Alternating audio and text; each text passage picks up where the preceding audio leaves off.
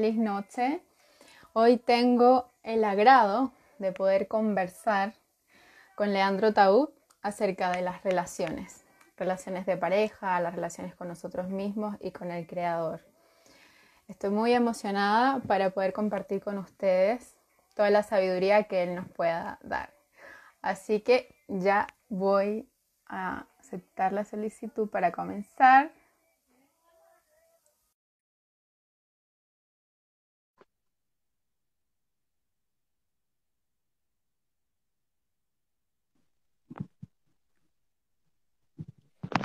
Hola. Hola Gaby, ¿cómo estás? Muy bien, ¿y tú cómo estás? Bien, muy bien, qué alegría estar acá junto a vos. Muchísimas gracias por, la invitación y, qué placer estar aquí. Gracias, gracias a ti por aceptar este espacio y poder compartir tus pensamientos, tus experiencias. En verdad es un tema que me apasiona mucho me encanta. Así que quisiera que nos contaras. A ver, así. Me voy a poner los auriculares. Díganme si se escucha bien. Me vas a avisar si se escucha bien o no. Sí, sí, se escucha bien. Un momento. ¿Se me oye bien ahora? Sí, se oye perfecto. Perfecto. Hecho. Ok. ¿Cómo comenzamos, Gaby? Me gustaría que contaras una breve introducción sobre ti, para que las personas que no te conozcan sepan de ti. Bueno, me parece muy bien. Eh, el nombre que tengo es Leandro Taub, eh, soy judío, soy de nacionalidad argentina, me crié en Bariloche, en la Patagonia Argentina, pasé algunos años en Buenos Aires, un tiempo en Uruguay y luego eh, bastante joven empecé a, viajar. Eh, mi primera experiencia fue estudiando en Estados Unidos, luego viví varios años en, Asia, entre eh, India, China, Taiwán, Mongolia, Hong Kong, por, por varios lugares de Asia, estuve como dos años. Y con un gran ánimo de búsqueda, deseo de conocer, de aprender, de explorar. Pasé muchos años viajando, viví en África, viví en Europa, viví en, Israel, viví por varios lugares de Latinoamérica, estuve por varios lugares. Eh, de formación académica soy economista, eh, tuve muchos tipos de trabajo, el trabajo eh, muchos, muchos, muchos tipos de trabajo relacionado a, mi formación académica, de analista de inversiones, eh, economista, asesor de inversiones, etc. Y en un momento eh, escribí un libro con un Jnana Yogi, ese libro me abrió puertas a un, a un mundo literario que, que le tengo una enorme pasión. Y, y a partir de eso empecé a trabajar como escritor, empecé a viajar dando conferencias, eh, a compartir lo que, lo que aprendo en las redes sociales y eso también condujo al mundo multimedial. Hace unos años de trabajo también en el cine y que he participado de varias producciones en el rol de actor y últimamente en el rol de productor. Bien. Y hace poco estabas haciendo un programa de relaciones también. Aparte de los libros que has escrito. Así es, así es. Eh, uno de los proyectos, un proyecto muy apasionante que, armamos eh, hace poco tiempo, es un proyecto llamado Tu Última Relación, que se encuentra en ultimarelación.com. Eh, este proyecto es un... Lo que hago es extraer de la Torá cómo se construye una relación de pareja no tiene nada que ver con, la forma secular y, globalizada de cómo construimos la relación de, pareja desde, el comienzo, desde la cita, desde la formación del individuo, desde eh, eh, el noviazgo entre comillas, el compromiso, el matrimonio, la intimidad y más. Eh, este proyecto viene motivado porque por muchos años me encontré con muchas preguntas sobre temas de relaciones de pareja. muchas preguntas eh, sobre relación de pareja, era como uno de los temas que, más me consultaban y, me pareció que, era interesante hacer un proyecto específico sobre el tema. Eh, también, mira, el poder, de, el poder del periodismo, el poder de las entrevistas, Gaby, que hace... ¿Cuándo fue esto? Esto creo que fue en el 2015 o 2014, 2016, pero fue hace varios años. Estaba en San Cristóbal de las Casas con un periodista muy querido, eh, Daniel eh, Saborío. Es un, es un periodista que me acompaña eh, en, mi trabajo mexicano muy talentoso, que, que me acompaña desde hace ya 8 o 9 años y, estábamos haciendo para, el periódico de Chiapas, de Chiapas un repaso de los libros y me dice, tenés un libro sobre salud, tenés un libro sobre la mente, tenés un libro sobre las emociones y cuándo sobre el, digamos, cuándo sobre las relaciones, cuándo sobre el amor.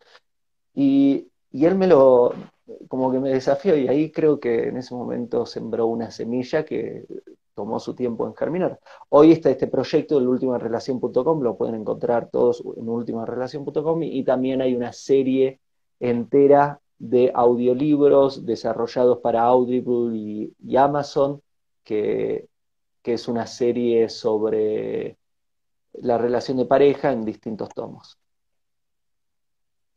Qué interesante todo tu recorrido. Has viajado, estudiado, relacionado de muchas maneras y muchas formas. Y eso también es muy lindo que lo comparta con todos. Y comenzando, acá yo tengo unas preguntas, pero quiero ir fluyendo. Pero yo pienso, y, he leído también, que antes de una relación de pareja, primero tenemos que tener una relación con nosotros mismos sana, ¿no?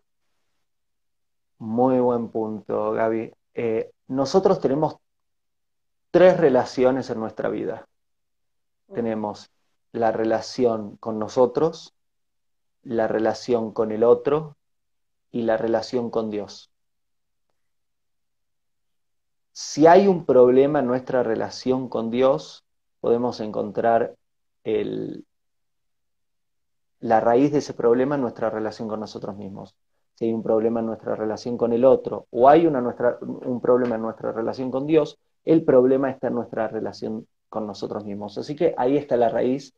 Entonces, efectivamente, como bien lo, de, lo decís en tu pregunta, la raíz está en nuestra relación con nosotros mismos, que a veces se mal confunde con eh, me debo amar para poder resolver las cosas. Y, no, tiene tanto que ver con, tener una relación romántica con uno mismo, sino tiene que ver con eh, tener una sana autoestima y tener una educación apropiada para poder luego salir al mundo y tener un comportamiento adecuado con el otro y con Dios. Saber cómo pensar, saber cómo hablar, saber cómo actuar. ¿Y cómo podríamos tener una relación sana con nosotros mismos? Yo sé que esto es cuestión de tiempo, de conocimiento, de terapia y todo, pero si nos das algo breve, ¿cómo debería o cómo se puede construir una relación sana con nosotros mismos? Eh, Puedo dar algunos tips. Primero, por eso comenté hace un momento, primero creo que eh, el primer trabajo que hoy encuentro necesario tiene que ver con la autoestima. Vuelvo a decir, no tiene nada que ver con el amor.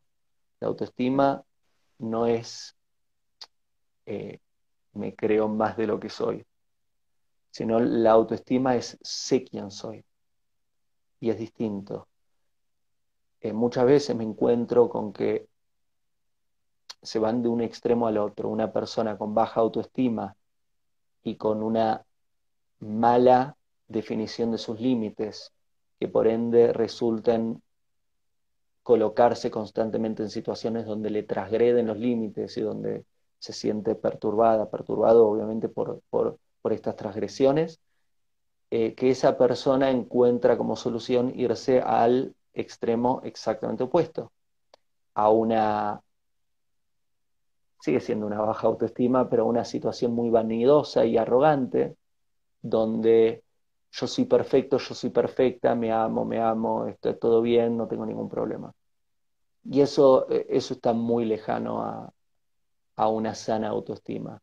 Una sana autoestima es saber quién somos, es saber para qué soy bueno y para qué soy malo. ¿Cuáles son mis virtudes y cuáles son mis talentos? Y no hay vergüenza en reconocer para qué somos buenos y para qué no. Porque recién a partir de este reconocimiento podemos empezar a hacer el trabajo. Si no está ese reconocimiento es imposible hacer el trabajo. No hay posibilidad de trabajo espiritual para una persona que no puede admitir sus defectos, que no puede admitir sus faltas. No hay, no hay chance. Si sos perfecto, ¿hacia dónde avanzas? Hacia ningún lugar. El tema es que es mentira esa perfección. Entonces creo que la primera herramienta, la primera herramienta que sugiero tiene que ver con, la autoestima, tiene que ver con, con, una honesta y práctica introspección, no, no poética y estoy trabajando, pero no nada a lo concreto, sino práctica. Que la persona pueda escribir y pueda definir con claridad, ok, mis virtudes, soy bueno para esto, para esto, para esto, para esto, para esto. Mis faltas, no soy bueno, necesito ayuda en esto, en esto, en esto, en esto, en esto, en esto, en esto, en esto. Bueno, si empiezo la lista va a ser larga. Eh, eh, hacer la lista de todas las faltas. Eso, una vez que está, nos puede conducir al siguiente paso en el trabajo de nosotros mismos, que es empezar a refinar, empezar a corregir. No soy un gran partidario de la terapia. Mm. Respeto mucho a los terapeutas, respeto mucho a los psicólogos. Soy, soy hijo de una psicopedagoga, digamos. Vengo eh, de, un hogar de bases judías y de bases de, terapia que está desde el Génesis.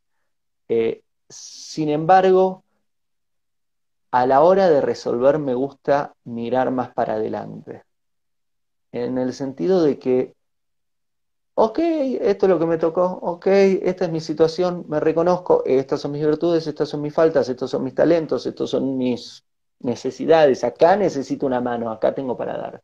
Ok, esta es mi situación, el por qué me tocó esto, bueno, algún día que tenga tiempo disponible, pero realmente no creo que le dedique mucho tiempo, no, no hay tanto tiempo. Eh, y la persona puede pasar toda la vida investigando y siempre encontrando más. Entonces, eh, vamos a buscar resultados, resultados prácticos. Tengo esta falta, ¿cómo la puedo corregir? Eh, vamos a hacer un ejemplo. desde pequeño, que me, me crié en Bariloche, me crié en la Patagonia, en un lugar muy natural, sin embargo, no he sido deportista. Eh, me gustaba escribir, me gustaba leer, me gustaba dibujar, me gustaba jugar a juegos de mesa. No me gustaba salir a jugar deportes. Y no he sido deportista, por más de que me crié en un ambiente deportista, era el chico que le gustaba estar estudiando y, que no era completamente social. Eh, este tipo de comportamiento se transformó en mi segunda naturaleza en mi primer naturaleza, por decirlo mejor, y me acompañó a lo largo de muchos años. En un momento, hace ya varios años, en un momento de esta introspección y de revisar para qué soy bueno y para qué no, me doy cuenta, hey, una falta que tengo es el tema de salud a nivel físico. Me alimento bien, duermo bien, tengo los ejercicios de respiración, trabajo bien mi mente, sin embargo, tengo mal movimiento, soy sedentario, no, no hago deporte, no cuido mucho mi, cuerpo y eso no está bien. Entonces que dije, ok, ahora que reconocí esta falta, ¿qué tengo que hacer? Tengo que corregirlo. ¿Y cómo lo voy a corregir? En vez de buscar la terapia de por qué me, de chico eh, no me gustaba hacer deporte y me quedaba leyendo libros, ¿sabes lo que hice? Salí a correr. Y, fue fácil? No, y dolió muchísimo, y me gustó para nada. lo sufrí. Eh, no solo lo sufrí, sino que no tenía zapatillas, no tenía short y no tenía eh, remera. usaba zapatos desde que tenía 15 años, digamos, no, no, no tenía ni siquiera el outfit. Y salí a correr con lo que pude. Al segundo día mi hermano me dijo, escúchame, vamos a una tienda, me acuerdo. Fuimos a una tienda, me compré como un shortcito, una remera, unas zapatillas de championes, estas para correr. Y empecé a correr. ¿Qué pasó? A los 100 metros caí en el piso completamente, sentía que el corazón se me salía del cuerpo, estaba agotado, no, me di cuenta que no tenía eh, esa eh, energía para hacerlo, no tenía ese trabajo. ¿Y cómo lo resolví? Empecé a hacerlo todos los días.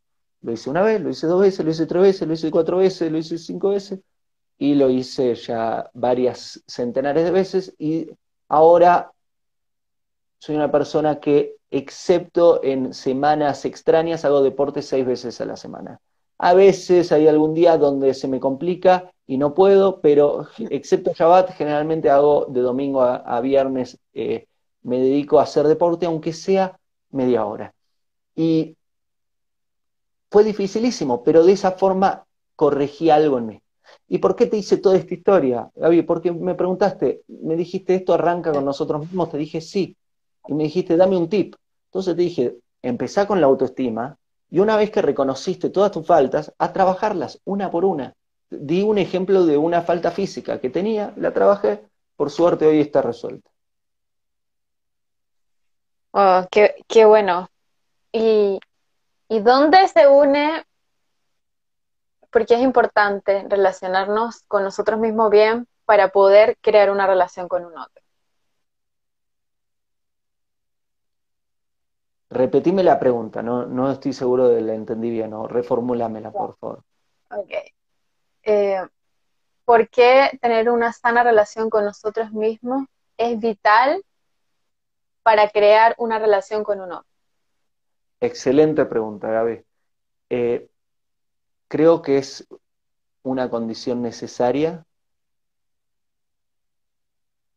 porque una persona que no conoce sus faltas, generalmente Dios te las coloca en el otro para que las veas. Digamos, opción uno, te las coloco a vos, date cuenta solo, haz el trabajo humildemente, sale para adelante. Opción dos, estamos tan cabeza dura que no lo vemos, lo vemos en el otro. Y ahí empiezan los conflictos. Una persona que no tiene este reconocimiento sobre sus propias faltas y lo ve en el otro, fácilmente se va a volver intolerable, intolerante ante las faltas del otro. Este, soy yo, no lo reconozco, lo veo en el otro, me enojo. Y eso es completamente destructivo ante una relación de pareja, relación de trabajo, relación de amistades, con familias, etc. Cuando Dios nos coloca la falta del otro, no es para enojarnos con esa falta, negarle nosotros y empezar toda esta eh, cosa neurótica, sino Dios la coloca frente a nosotros primero, porque existe en nosotros, segundo, para ayudarnos a corregirla en nosotros, tercero, para ayudarnos a corregirla en el otro. La única forma de que podamos lograr corregirla en el otro es que también podamos corregirla en nosotros. Si la corregimos en nosotros, podemos tener la humildad de, de ver la batalla que el otro está viviendo, porque la sentimos y sabemos lo que es esa batalla. No es fácil. Ahora a partir de la experiencia que tuve aprendiendo a hacer deporte, hoy te digo que cualquier persona que me dice me cuesta hacer deporte, sé de lo que está hablando. Y, Yo soy una de esas personas. Y, tengo que tener compasión ante esa situación y, puedo tener las herramientas para tratar de ayudar de una forma constructiva, amable y que sea bienvenida, que corrija el otro eh, sus faltas es un problemazo ir a una relación sin, sin eh, tener un trabajo con nosotros mismos. Es un problemazo porque, porque prácticamente resulta en, en ser una persona que no piensa bien, prácticamente resulta en ser una persona que no habla bien, prácticamente resulta en ser una persona que no actúa bien. Y si no pienso bien, no hablo bien y no actúo bien, y mi pareja tiene que ser una santa para soportarme, digamos, o un santo, depende de la persona, pero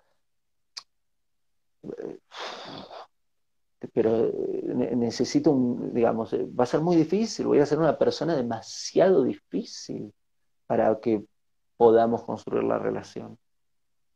Eso, eso es como lo que hablan de la ley del espejo, las proyecciones, que yo proyecto en el otro, lo que yo soy. O por eh, ejemplo, también he leído de que si atraes hombres que te engañan es porque tú te estás engañando a ti misma. Ahí volvemos, digamos, ahí estamos yendo, eh, es muy, muy interesante el punto que tocas, Gaby. Estamos yendo al tema de la terapia, el por qué estoy buscando a alguien. Eh, claro, que se puede adjudicar, digamos, los por qué son de Dios, los para qué son nuestros. A ver, eh. el por, el por qué, claro, podemos decir que es por, porque eso es lo que estoy buscando para mí, podemos decir no, porque eso es lo que mamé de mi papá, o porque eso es lo que me ve de mi mamá, o porque eso es lo que mi grupo de amigos, o porque eso es lo que mi cultura, digamos, las culpas sobran, las culpas, sobran eh, lugares hacia donde apuntar. Sin embargo, a mí me educaron de que no hay que apuntar a nadie, y que ese no hay que apuntar a nadie se incluye a nosotros mismos. Yo no me puedo apuntar a mí y no debo apuntar al otro. Entonces, el por qué, ¿sabes qué? No me importa, pero no, no es que, no digo el no me importa desde un lugar vanidoso, sino que digo no me importa desde un lugar constructivo. No sé, por, eh, vamos al ejemplo que dijiste, estoy buscando una muchacha que está buscando siempre a un ogro como pareja, a, un personaje que, que, no hace las cosas bien. El por qué puede ser todos los argumentos que dijimos o puede ser que sea otro, no me importa. ¿Sabes qué lo que me mm. importa? Que empiece a buscar a la persona adecuada eso es lo que me importa. Yo lo que quiero es el resultado. Yo lo que quiero es que... cómo, eh, sí. ¿Cómo podemos buscar a esa persona adecuada? ¿Lo buscamos o llega? ¿El amor se busca o llega? Excelente pregunta, eh, Gaby. Eh, ahí, ahí vemos el cambio entre un niño y un adulto.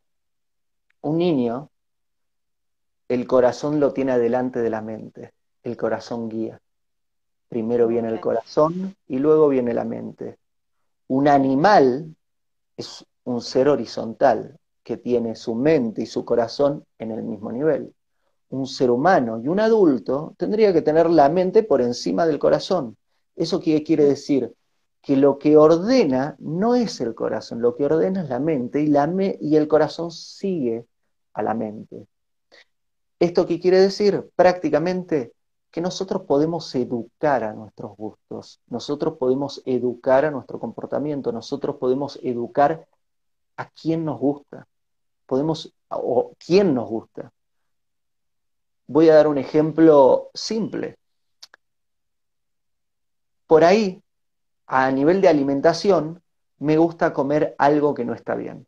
Me gusta comer eh, de desayuno una barra de un kilo de chocolate y eh, será muy rico, pero me puedo destruir si como un kilo de chocolate todas las mañanas. Es una exageración, pero digamos que el kilo de chocolate comer todas las mañanas es esa persona que, tu tendencia, instinto, impulso te está empujando a ir a buscar ahí estás siguiendo tu corazón, está el corazón por delante de la mente. Y eh, mi corazón va todos los días ese kilo de chocolate. Ok, ok, ok, voy. Ah, no, me, hace mal, me, siento mal todo el día por comer este kilo de chocolate. Pero al otro día me levanto y digo, ah, qué lindo día. Como otro kilo de ah, me siento mal, ¿por qué lo hice? Y al otro día, ah". y, así todos los días, en un comportamiento muy patológico, medio loco. La solución es cambiar el orden, la mente por delante del corazón. ¿Sabes lo que voy a decir es, no voy a comer el chocolate? Y mi corazón que va a decir, quiero el chocolate. Y mi mente va a decir, ok, querés chocolate, pero ¿sabes qué? Báncatela, no lo vas a hacer. ¿Sabes por qué? Porque me parece va a ser más sano comer estos cereales con esta fruta, por ejemplo. Eh, ¿Y sabes lo que sucede? Que cuando empiezo a hacer este nuevo hábito y costumbre, esta, esta, esta nueva actividad, al principio me duele mucho, después me duele mucho, después me duele mucho, pero en un momento empiezo a descubrirle el placer. Y ahí descubro que el corazón sigue a la mente. Mientras la mente sigue al corazón, puedo dar vuelta el orden y volverme un ser humano y dejar de comportarme como un animal. Hacer que el corazón siga la mente y que de repente le encuentre el gusto a comer eh, un cereal con una fruta. Hace poco un, colega, eh, Alex, me, pasó algo muy especial, que es, eh, él come solo carne. Carne, carne, carne, carne, carne. No le gusta la fruta, no le gusta la verdura, no come muchas otras cosas, come carne. Y tuvo un tema de salud por comer tanta carne.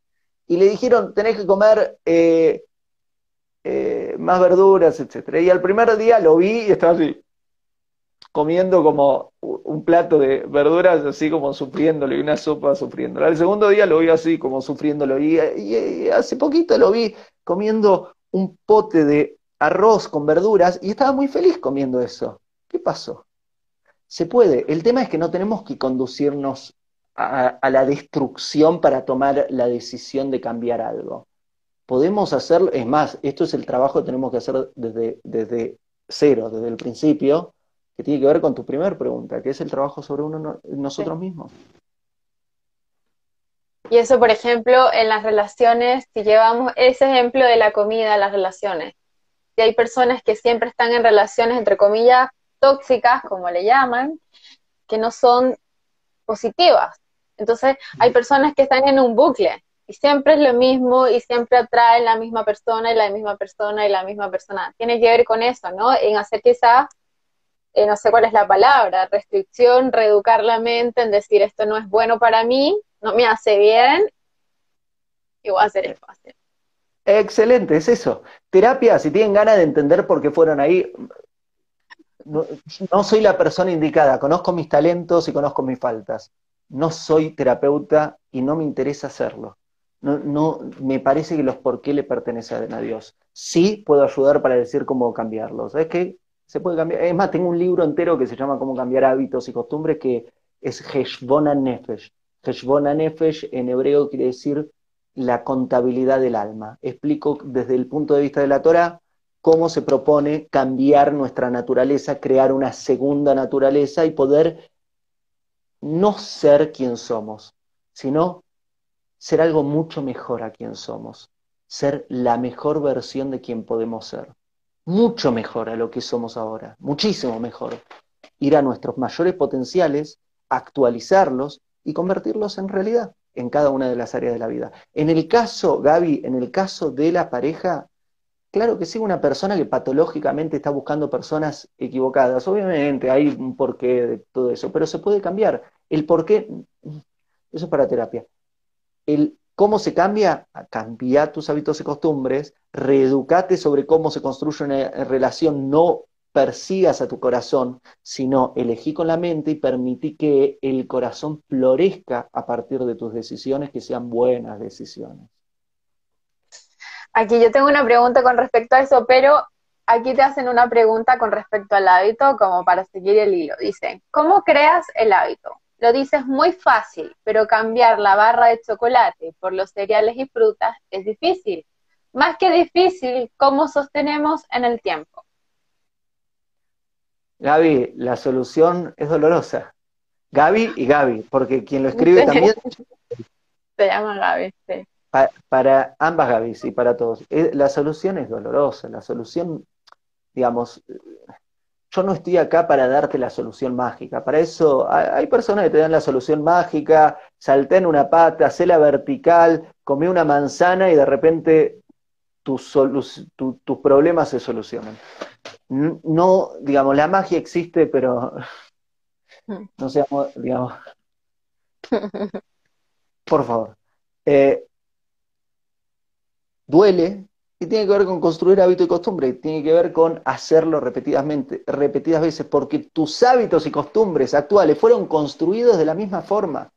Lo que hacemos hoy tiene que ver con la repetición que estuvimos haciendo a lo largo de toda nuestra vida. Claro, si me comporté de una forma durante 20 años y de repente hoy quiero cambiar lo que estuve haciendo durante 20 años, no va a ser fácil. E, es más, puedo decirte que es una guerra perdida, porque 20 años versus 3 días, una semana, un mes, obvio que perdés, obviamente que vas a perder. ¿Y qué vamos a hacer si sabemos que comenzamos una guerra perdida? Y la vamos a ganar. ¿Cómo la vamos a ganar? Haciéndolo, aunque duela. Diariamente. Claro, así se construye un hábito y costumbre. Se construye con la repetición, se construye una y otra vez. Obviamente que hay más, hay muchos tips. Hay un libro, vuelvo a, repetir, hay un libro entero, eh, está en formato audiolibro, lo encuentran en todas mis redes. Se titula Cómo cambiar hábitos y costumbres. En ese libro explico la teoría de Heshbon Nefesh, pero luego voy y te doy muchísimas herramientas y tips para cambiar estos hábitos y hacer que, tengas los hábitos adecuados de eh, salud, de relaciones, de trabajo, de, disciplina, de, todas las áreas que sean importantes. Gracias por responderle a Gaby y a todos. Y retomando el tema de las relaciones, eh, tú nombrabas antes de esto el cómo, construir cómo construir una relación. Y eso te quiero preguntar, ¿cómo podemos construir una relación sana? Es una inmensa pregunta. sí, pero lo que pueda compartir, lo que te inspire inmensa pregunta que, tiene el curso que tiene 30 horas de video y 10 audiolibros que son 20 horas más, pero eh, obviamente tratemos de dar algunos tips. Eh, una relación no se trata de nosotros, se trata del otro. Eh, matrimonio en hebreo se dice nisuim. Nisuim quiere decir yo te cargo. Y saben qué, nos mintieron cuando en el mundo occidental nos dijeron que un matrimonio es 50-50, 50-50. Vos pones la mitad, yo pongo la otra mitad. Eso está mal desde un principio y hay muchas chances de que una relación tratada desde el punto de vista de justicia no funcione. ¿Por qué? Porque justicia aplica para tu sociedad, aplica para tus negocios, aplica en ciertas medidas con algunas relaciones, pero nunca, jamás tendría que aplicar para las relaciones importantes y menos que menos para tu relación con tu pareja. Vamos con, con, antes de ir a tu relación de pareja, por ejemplo, nuestra relación con nuestros hijos. Imagínate que le digas 50-50. Eh, bebé, yo pongo teta, vos pones la limpieza de tus pañales. Eh, hijo, eh, yo te pongo la habitación, vos salís a trabajar y pagás el alquiler. eso no es un padre o una madre, eso, eso, eso, eso sería un problema serio. Cuando hablamos de una relación de pareja, se acabó el yo y se acabó el mitad Una relación de pareja es, se trata de vos y hasta que no tengamos la altura física y espiritual para saber cómo relacionarme con otra persona desde un lugar de se trata de vos, no de mí, no podemos construir una relación de pareja sana. Porque no es yo te cargo la mitad del camino y vos me cargas la otra mitad del camino. Es nisuim, matrimonio. En hebreo quiere decir yo te cargo, 100% mi vida a partir de este momento es dedicada a vos. Mi objeto de vida, mi objetivo de vida es hacerte a vos feliz, hacerte a vos plena y voy a dedicar mi vida a servirte y voy a dedicar mi vida no al 50%, al 20%, al 30%, al 70%, al 100% a vos. Cuando las dos personas van con esa actitud al matrimonio, ahí podemos empezar a tener posibilidades de que el matrimonio funcione. El tema es que en una sociedad completamente egoísta, donde creen que la solución es colocarle más veneno al veneno, donde creen que la forma de construir una buena relación porque fracasaron es me voy a volver más egoísta, me voy a amar más a mí misma o a mí mismo y me voy a dedicar más al yo, no hay ninguna chance que puedan construir una relación sana. Y eso es lo que está pasando hoy. Cada vez más personas que se aman y más personas solas. Nadie, nadie se le ocurrió reflexionar un poquito al respecto.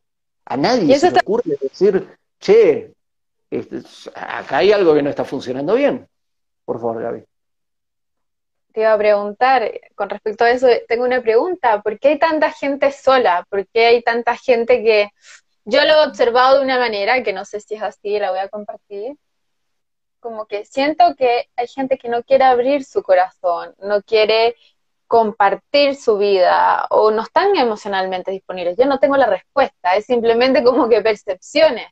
Pero me llama la atención en todo mi círculo, en lo que veo, es que hay miles de mujeres solas queriendo conectar en una relación y no la tienen. Y hombres también habrán, pero yo me he fijado más en, eso, ¿no? ¿Será porque es mi género? No lo sé. Es, cierto, Gaby, es cierto, y tiene que ver con esto que, te comparto, que es que se necesita una grandeza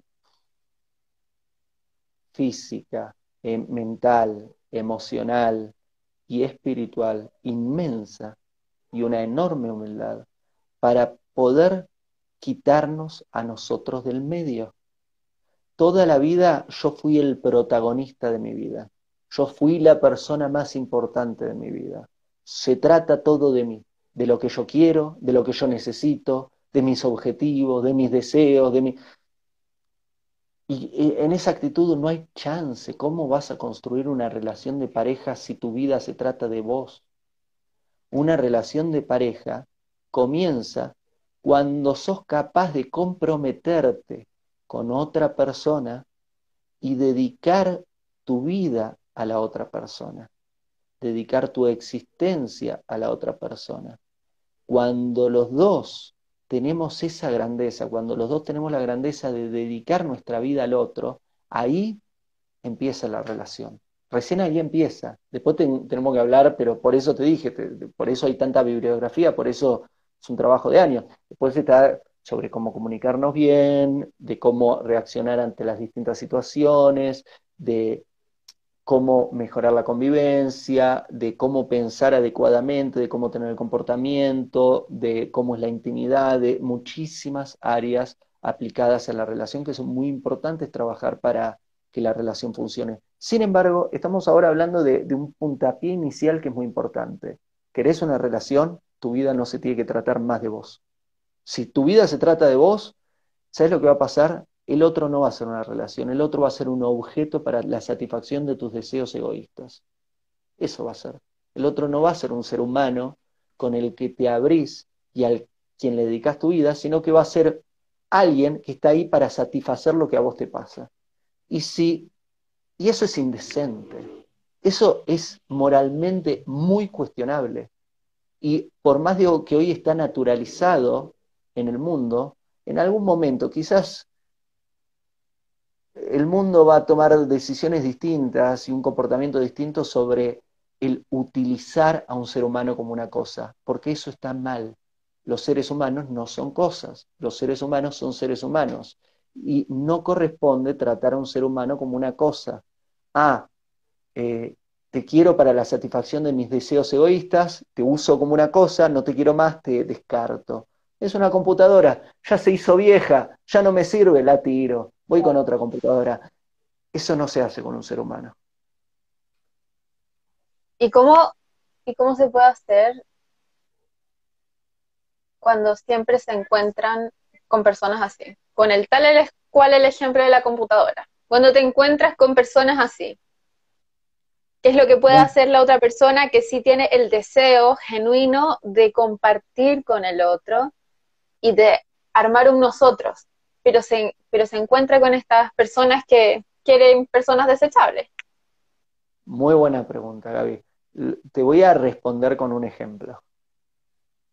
Quiero encontrar a una persona sana, a una persona eh, con quien dialoguemos profundamente eh, y conocer esa persona realmente por quien es a través de la palabra, entonces voy a buscar a esa persona a una disco donde no puedo escuchar a la otra persona, eh, donde le propongo que nos tomemos unas chelas, unas cervecitas juntos, y me voy a intoxicar al lado de esa persona, y de esa forma voy a tratar de encontrar a, mi pareja. ¿Cuál sería el problema de este? Es un ejemplo nomás, pero ¿cuál sería el problema del ejemplo que te acabo de dar? Que siento que quizás es un lugar inadecuado para conectar con alguien, si quiero algo real, porque si tú vas a una noche, yo, a mí no me gusta ir a discos, pero si estoy en ese mood, ¿ok? Y todo el mundo está tomando y tomando, qué sé yo, qué otras cosas, es una desconexión y eso es como algo pasajero de una noche y ya. No hay una persona que quiere establecer algo porque no se oye y porque no le importa un vínculo. Siento yo, en mi juicio. Excelente, Gaby. Entonces, pero ahí no es el responsable el otro. El responsable soy yo. Yo, digamos, si quiero una persona que me escuche y voy a un lugar donde los decibeles de sonido están en un nivel tan alto que no puedo escuchar ni ser escuchado, y hay una falla en mí. Por eso volvemos al tema inicial, digamos. ¿Qué hago yendo ahí a buscar? Vos me decís, si, estoy siempre encontrando el mismo tipo de persona, hay muchas chances de que estés mirando siempre al lugar equivocado. Y también hay muchas chances de que estés siguiendo tu corazón y no tu mente. ¿Cómo encontrar a la persona adecuada? Muy importante, muy importante. Eh, también hay, Ah, tengo que hacer otra publicidad. Hay, otro audiolibro llamado Cómo saber si es tu pareja. Y lo encuentran mm. también audible en mis redes sociales. Es un audiolibro también. Esa era una de mis preguntas. Eh, es, uno de, los audiolibros que, hablo específicamente sobre este área y es un libro entero sobre este tema. Eh,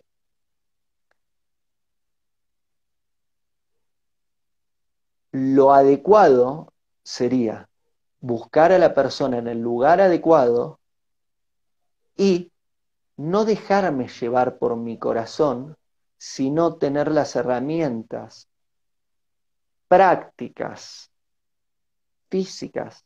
¿Qué quiere decir? Saber cómo escuchar, entrenarme en el arte de la comunicación, saber cómo transmitir un mensaje y saber cómo leer lo que el otro dice, entender lo que el otro dice, para hacer las preguntas adecuadas y para escuchar muy bien las respuestas. No sé si lo, lo, agarraron todos, pero hace un momento dije cómo darte cuenta si esa persona es tu pareja, cómo darte cuenta si es la persona indicada a través de las palabras. No dije a través de revolcarse en una cama, no dije a través de bailar en una disco, no dije a través de irnos a pasear en la naturaleza y ver si la madre naturaleza tira un rayo láser, nos enamoramos, nos miramos y decimos, You are the one. Eh, sino estoy diciendo a través del diálogo. A través del diálogo podemos descubrirlo. Solo del diálogo, hablando. Danos un ejemplo de este diálogo. Por ejemplo, ¿cuáles pueden ser algunas palabras que tú puedes decir, ya, esta persona puede ser? Porque también hay gente, o sea, hablando acá en general, que en las primeras citas te promete villas y castillas, como dicen en mi país. Entonces, si es a través del. Gaby, acabas de dar la herramienta sola. Hiciste la pregunta y diste la respuesta al mismo tiempo. ¿Sabes por qué? Porque, por ejemplo, si te está prometiendo algo, así, eh, eh, ¿cómo dijiste los castillos y qué más te promete castillos? ¿sí? Villas y Castillas. villas, y castillos, villas y castillos. Si promete villas y castillos, ya sabes que esa no, es la persona. ¿Por qué lo sé? Porque me está tratando como una cosa. Una persona que me trata como una cosa no va a ser mi pareja.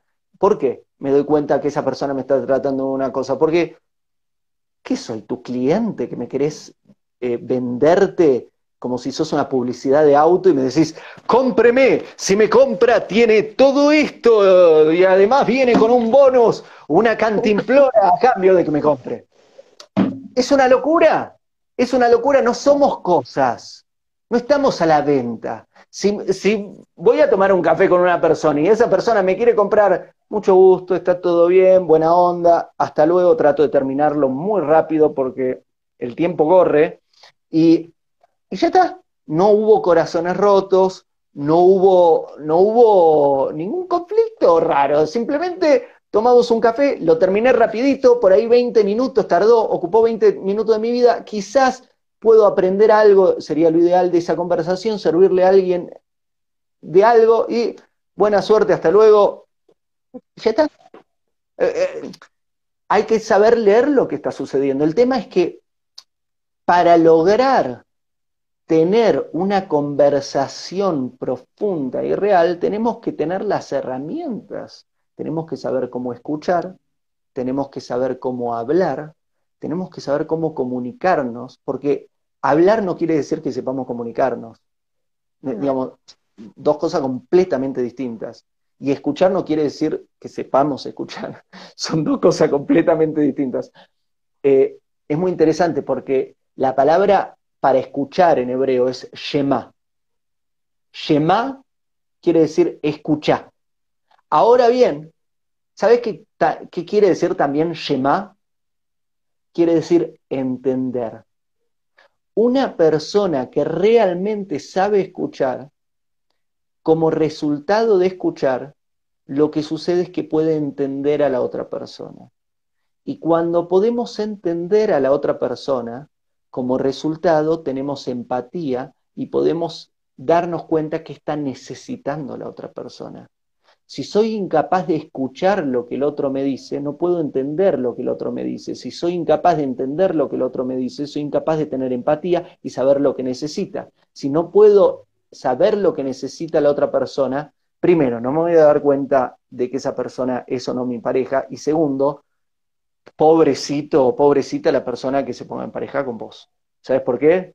Porque imagínate estar con, de pareja con una persona que no sabe, que no le importa lo que necesitas y no sabe, no sabe entenderte, no sabe escucharte.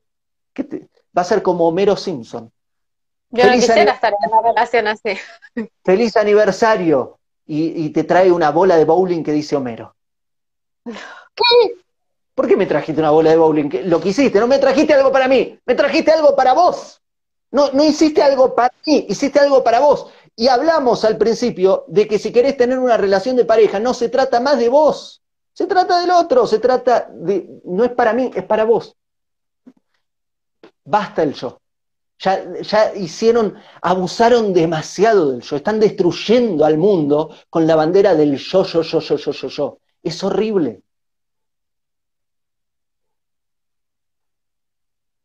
Sí, totalmente. Y dentro de esto, em, una de las preguntas que yo te quería hacer, bueno, voy a leer primero algo que te, te preguntan acá. Hola Leandro, espero que estés muy bien. Me surge una inquietud. Si es un servicio total y no es un 50 y 50, ¿qué ocurre con el aporte del dinero, las tareas de la casa, la crianza de los hijos, etcétera? Eso es cuando estabas hablando de que uno se entrega 100 y no un 50% en una relación de pareja. Eh, claro, en una buena relación vamos a pelearnos amablemente para porque ambos queremos hacer todo por el otro. ¿Quién lava? Yo, no yo, no yo, no yo. ¿Quién cocina? Yo, no yo, no yo, no yo. Eh, ¿Quién le limpia la cola al bebé y saca la caca? Yo, no yo, no yo, no yo.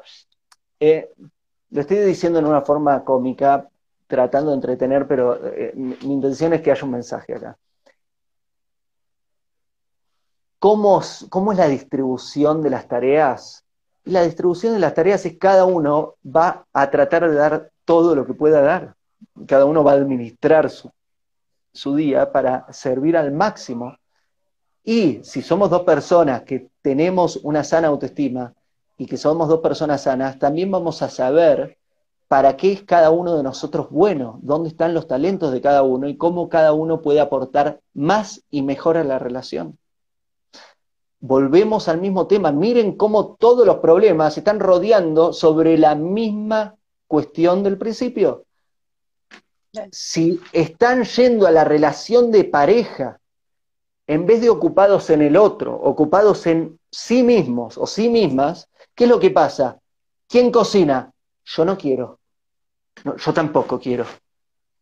Pero dos personas, eh, si hay egoísmo, no entra el otro en tu espacio. Estás tratando al otro como un objeto, no entra el espacio. No es casualidad que en la Torá dice que Dios no entra en un cuarto donde hay una persona arrogante.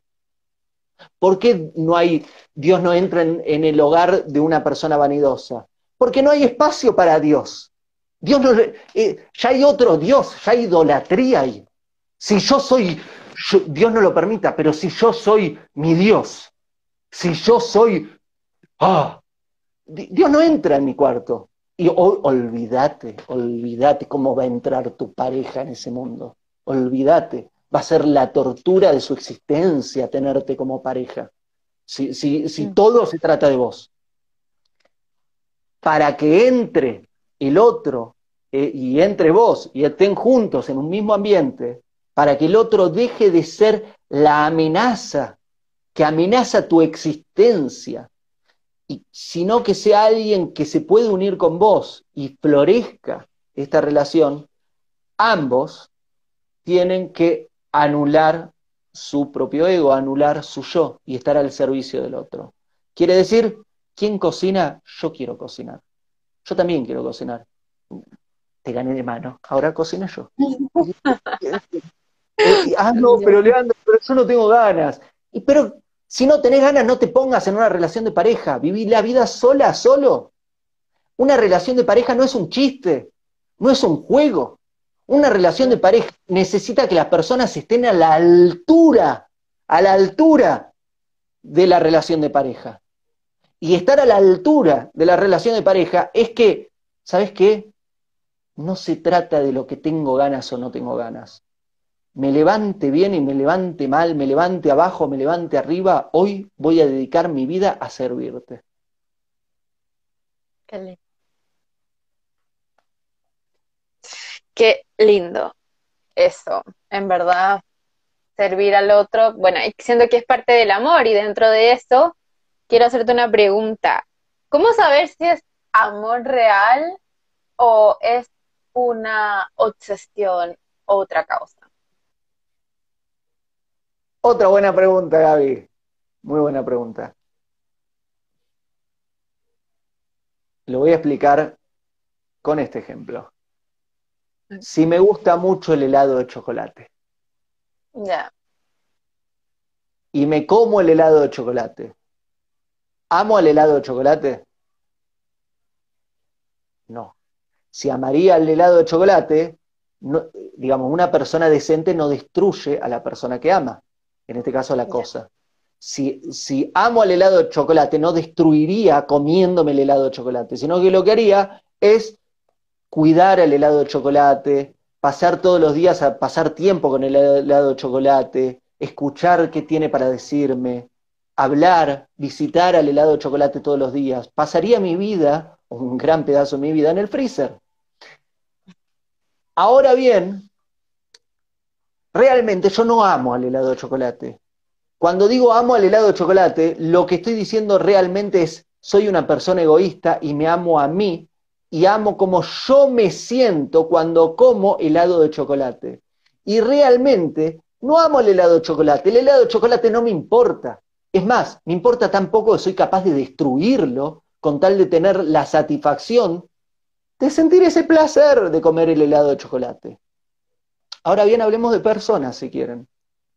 Es el enamoramiento ¿Qué es el enamoramiento? El enamoramiento es egoísta. El enamoramiento se trata de yo, no se trata del otro. El enamoramiento es yo me siento ¡ah! cuando tengo a la otra persona cerca, cuando pienso en la otra persona, cuando comparto con la otra persona, cuando esto con la otra persona, esto otro con la otra persona, pero todo se trata de mí. Todo se trata de mí. Ahí no hay una relación, eso es egoísta. El amor tiene que ver con el otro. El amor no surge químicamente, espontáneamente como surge el enamoramiento. Si conociste a la persona y estás, ¡Ah! eso no es amor. Lo siento, eso no es amor. Y si crees que ese amor, hay un libro entero que se llama ¿Qué es amor? Explico la definición de ahavá, que es amor en hebreo. No tenés la definición correcta. Viste otras cosas. Te quedaste en un mundo de fantasía. El amor no es algo que sucede químicamente, el amor no es algo que sucede rápido. Lo que sucede químicamente y rápido es el enamoramiento. Lo que se construye, y no se trata de uno, sino que se trata del otro, se necesita la otra persona, lo que se construye con el otro y que no sucede de la noche a la mañana, no sucede instantáneamente, sino que requiere trabajo y esfuerzo, eso es amor. ¿Y sabes qué? ¿Por qué muchas personas no conocen la definición de amor y ni siquiera se atreven a estudiarla? Porque profundamente saben y temen que si miran al amor de frente y saben lo que es el amor, puedan descubrir que nunca en la vida lo tuvieron. Y eso duele. Sí, ¿Para ti qué es amor? Creo que se va a cortar la, transmisión, ¿no? Sí. Porque creo que dura una hora. ¿Segura? No, creo que sean como cinco minutos. Amor, Ajabá. Hay un libro entero llamado ¿Qué es amor? ¿Qué es el amor? Eh, tapa azul, se los sugiero leer.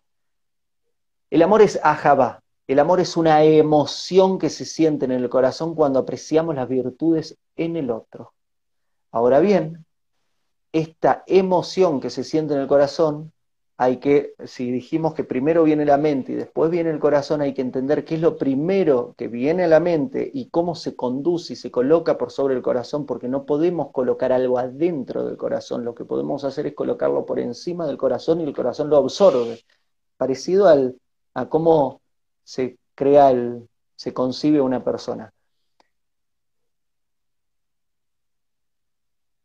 Se requiere entender los tipos de amor que hay.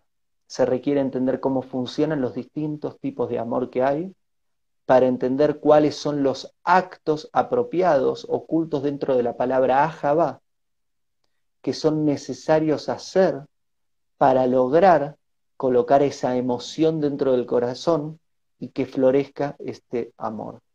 Entendiendo qué es el amor, instantáneamente entendemos qué es lo que tenemos que hacer para que haya más amor, e instantáneamente también entendemos qué es lo que haciendo hace que haya menos amor. Y en una relación de pareja, si le ponemos más leña, va a haber más amor, si le ponemos menos leña, va a haber menos amor. Eh, me están preguntando, vi, vi, que preguntaron dónde se consiguen los libros. Los libros eh, están en audible.com, están en Amazon y si van a mis, a mis redes sociales van a ver que están las portadas, van a ver que están los links. En mi perfil de Instagram, aquí estamos en Instagram, en mi perfil de Instagram, el botón que aparece, ahí aparecen todos los títulos, todos los libros en el link que aparece en mi biografía. Perfecto. Hay, hay algo que quiero antes que esto se corte, que me llamó la atención, que publicaste en estos días y tiene que ver con esto, siento. No le des tu intimidad a quien no sabe, a quien no sabe protegerla. ¿Qué quieres decir con esto? Me encantó, ¿eh? Pero... Eh, estamos muy, muy rápidos en, muy rápidos en actuar, muy lentos en aprender, y eso es un tema. Eh, la intimidad es lo más sagrado de la persona. Y entender, ah, también hay un título que se enteró sobre la intimidad, entender lo que sucede, no solo físicamente, sino entender la unión de almas que suceden. Mirá, alguien leyó los libros, dijo, son buenísimos los audiolibros, eh, muchas gracias. Eh, entender la unión que sucede de dos almas cuando sucede la intimidad va a hacer que dudemos seriamente si nos vamos a entregar íntimamente a otra persona si no es la persona adecuada. Porque no es un chiste y no es algo que se termina. Espiritualmente, la unión que sucede cuando tenemos intimidad. Hago esta rápida pausa comercial para agradecerte por oír mi podcast y pedirte que si te gusta lo recomiendes. Si te gustaría adquirir alguno de mis libros, podés encontrarlos en su formato físico y digital en Amazon y en su formato audio en Audible. Gracias y que continúes disfrutando del contenido que tengo para vos.